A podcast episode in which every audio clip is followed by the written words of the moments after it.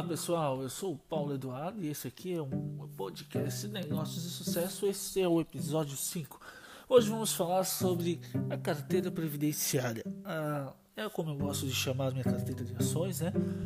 Uma carteira previdenciária, que é uma carteira que eu vou comprando ações de boas, ótimas empresas, tá? E vou levar elas para o resto da vida ou até que elas percam o fundamento, né? até que elas deixem de ser empresas lucrativas, até que deixem de ser empresas que pagam bons dividendos. Ah, existem algumas pessoas, uns bilionários, né, que utilizam dessa esse buy and hold, né, desse compra e esqueça, digamos assim ah, não se leva ao pé da letra, porque assim que uma empresa ela perde os fundamentos, ela deixa de ser lucrativa, então a gente deve tirar ela da carteira.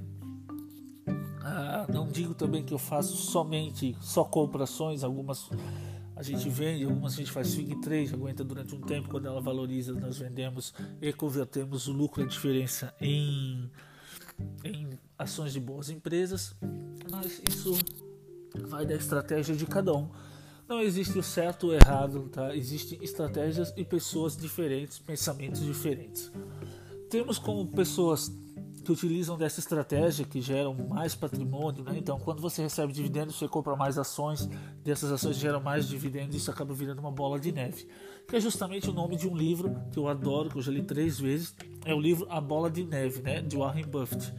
Ah, ele é uma história, é um livro um pouquinho denso, né?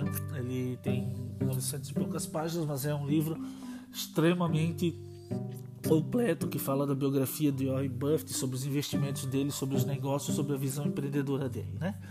Então, uh, essa carteira previdenciária uh, são empresas, né? empresas que já geram renda, grandes empresas. Uh, na minha carteira existem apenas duas que são pequenas, pequenas que eu digo são até 10, 15 bilhões de de reais de valor de mercado, né? As outras são empresas bem consolidadas. Lembrando que qualquer empresa que eu falar aqui não é indicação de compra, até porque nós não podemos não podemos não posso indicar, né? Não sou analista credenciado para indicar ações. Então, ah, tudo que eu falar é o que eu faço na minha carteira e não que eu estou indicando você fazer. Então, eu tenho várias empresas que eu vou estudando, que eu vou acompanhando e depois também, ah, porque comprar ações não é só comprar e deixar lá. Você tem que ler pelo menos a cada 3, 6 meses os relatórios da empresa, ver se ela ainda está lucrativa. Se ela não está tão lucrativa quanto antes, o que aconteceu? Às vezes a empresa ela não paga tanto dividendo, mas ela está tá investindo em crescimento, está né? Comprando outras empresas, está incorporando. Então tem que ver tudo isso, o que está acontecendo. Né? Ah, nós temos um grande exemplo aqui próximo de mim, estou em Santa Catarina, que é a VEG. Então a VEG é uma empresa gigante que está comprando várias outras empresas, né? Você até recentemente comprou uma de no setor de inteligência artificial. Ela paga poucos dividendos, porém com essas incorporações o valor de mercado dela cresce muito né? e cresce muito rápido. Nessa, nessa crise que houve em março ali, né, que a bolsa foi a 60 e poucos mil pontos, ela chegou a cair, acho que é 30 reais a VEG, ela estava no patamar de 50, já está quase a 60 reais a cotação de hoje, né, 18 de julho, que é um sábado, mas né, permanece a cotação de sexta-feira. Essa é uma das empresas que eu teria na minha carteira, que ela não me paga tantos dividendos, porém ela, é ela tem um valor exponencial e eu comprei ela desde muito cedo. Então eu tenho um preço médio muito bom eu sei que é uma empresa que em 10 anos, 15 anos, ela vai ser muito boa pagadora de dividendos. Imagine uma Ambev ou um Itaú, que eles têm um market share muito grande no mercado. Market share seria a fatia de mercado que é clientes dele, né? A fatia da Ambev é gigantesca no Brasil, certo? A fatia do Itaú, o Itaú é o banco mais, um dos bancos mais lucrativos do mundo, se não o mais lucrativo, mas isso eu teria que olhar em comparação aos outros bancos, tá? Não que ele é o maior, mas mais lucrativo as operações. Então eles são empresas que para elas dobrarem de tamanho é muito difícil, né? Então para se elas conseguirem 1% a mais de market share ou 2 ou se manterem, então elas já são empresas gigantes, né? São chamadas blue chips que a gente falou em alguns episódios atrás, né? Enquanto isso, as small caps são empresas de 2, 3, 5 bi de patrimônio. para ela dobrar 100%, ela precisa ir a 4, a 10, a 20 bilhões de valor de mercado. Então é uma coisa muito mais fácil de acontecer. Tá? E existem small caps, empresas pequenas que também pagam dividendo, que são empresas antigas.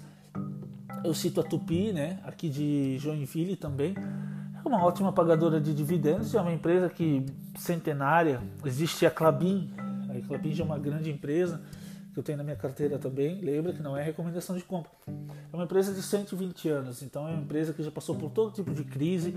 Ela está reinvestindo no, no projeto Puma 2, ela tem, meu, ela tem muitos projetos, ela paga dividendos legais. Quem tem muito e fala muito dessa Clabin é o seu Luiz Barça, né, que é, um, é o maior investidor, pessoa física da Bolsa Brasileira. Então, o seu Luiz Barça, ele fala muito bem da Clabin. Fala até de um livro da família e tal outra uma pessoa para vocês seguirem e acompanharem os vídeos. Tem poucos vídeos, porém mais atuais. A filha dele tem um projeto, acho que é Ações Garantem o Futuro, uma coisa assim, a GF.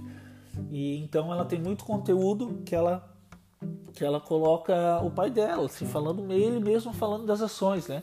Porque um cara desse tem muita autoridade. Ele está na bolsa desde que a bolsa é bolsa, entende? Aqui no Brasil. Ele é uma pessoa excepcional. Ele tem ele entende de mercado, ele já passou todos os ciclos possíveis de mercado, né?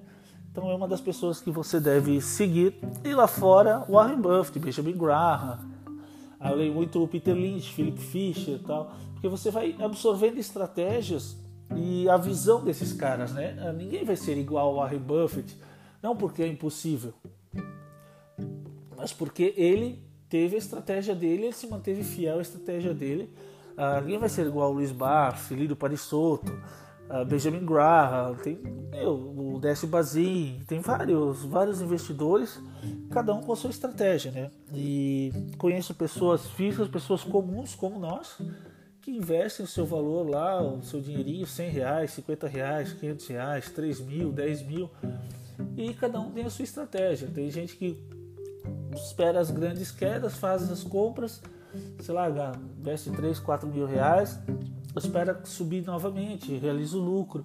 Tem gente que adota a minha estratégia de carteira previdenciária, né? Buy and hold, ele chamado. É, que você vai comprando ações de boas empresas, que elas pagam dividendos, que elas são empresas sólidas, são empresas que têm lucros há muitos, lucro há muitos anos seguidos. Né? Então ela Estratégia não existe certo e errado. Existe você estar seguro com seu investimento. Se você fica seguro em fazer day trade ou swing trade, ou se você acha que carteira previdenciária você não tem tanto tempo para ficar estudando ações e olhando o mercado, mas você vai fazer uma lista de 10, 15 ações, 5 ações. Eu conheço pessoas que têm 50 ações na carteira, conheço pessoas que têm 10, tem pessoas que têm 4, que não gostam de diversificar. Tá? Mas se você se sente tranquilo e seguro em investir o seu dinheiro dessa forma, está tudo certo. A estratégia é a que você se sente mais confortável para poder estar tá investindo o seu dinheiro, que afinal é fruto do seu trabalho, do seu esforço, do seu conhecimento. Beleza? Então a carteira previdenciária, que eu comecei falando, seria ah, dessa, dessa maneira, né? A gente tratar ela.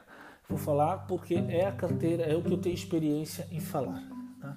Ah, grandes empresas de setores que não vão ser não vão se dissolver, por exemplo, saneamento. Tem uma empresa muito legal, paga muito dividendo, que é a Sanepar, que é do Paraná. Ela cuida de saneamento, é água e esgoto. Então as pessoas vão continuar utilizando água e serviços de esgoto no resto da vida. Não vai existir. Não vou parar de, de consumir água ou de ter saneamento em casa. Então tem como. É uma empresa totalmente setor cíclico. Uh, sim, desculpa, um setor perene, né? Que a gente chama. É um setor que vai passar por crise, ele pode deixar de pagar dividendos durante um tempo, pode reduzir, mas ela não vai. Não vai fechar essa empresa, digamos assim. Ela pode fechar o capital da bolsa, pode acontecer um IPO, ela ser adquirida por uma grande empresa de fora e tal. Mas isso aí, aí vem em outro, em outro podcast a gente trata disso. Outra empresa que a gente usa muito aqui, que a gente tem muito investe, é Taesa, Energias do Brasil, Transmissão Paulista, são empresas de energia elétrica, né? Energia elétrica sempre vai existir, a gente vai sempre vai precisar. Você não consegue viver sem energia elétrica. Então, entre essas, tem muitas empresas ali que a gente, uh, que eu invisto, que pessoas próximas a mim investem, que lá na frente elas vão se tornar a aposentadoria, né? Porque a gente não pode depender desse INSS, que é uma pirâmide falida, não tem como se sustentar durante todo esse tempo. A pessoa lá contribui 70, 80 reais, 200 reais por mês e se aposenta com 60 anos, vive até os 80 recebendo 2 mil, 2 mil, 3 mil, mil. Então é uma conta que não fecha, né? Tem pessoas aposentadas há 20 anos ganhando 3, 4 mil reais, trabalhou 30 anos pagando 100 reais por mês, 200. Então é uma massa, é, um, é uma empresa, é um negócio falido, né? Ele não tem como se sustentar por muito tempo esse setor previdenciário. E a maneira mais fácil é você investir em boas empresas e fazer a economia do nosso país girar. Então, qualquer dúvida, qualquer informação, qualquer sugestão, a gente tem as redes sociais aí, Negócios de Sucesso. Ah, o site eu ainda estou desenvolvendo, tá? Eu estou com um pouquinho, pouco tempo para estar tá mexendo com isso. Mas você pode nos acompanhar pelo Instagram também, Negócios de Sucesso. Acessa lá. Ah, pode mandar mensagem por WhatsApp, pode mandar o um direct no Instagram, que nós estaremos juntos. Então, até o próximo episódio. Esse foi o podcast Negócios de Sucesso. Estamos falando nessa temporada sobre investimentos. Forte abraço e até mais.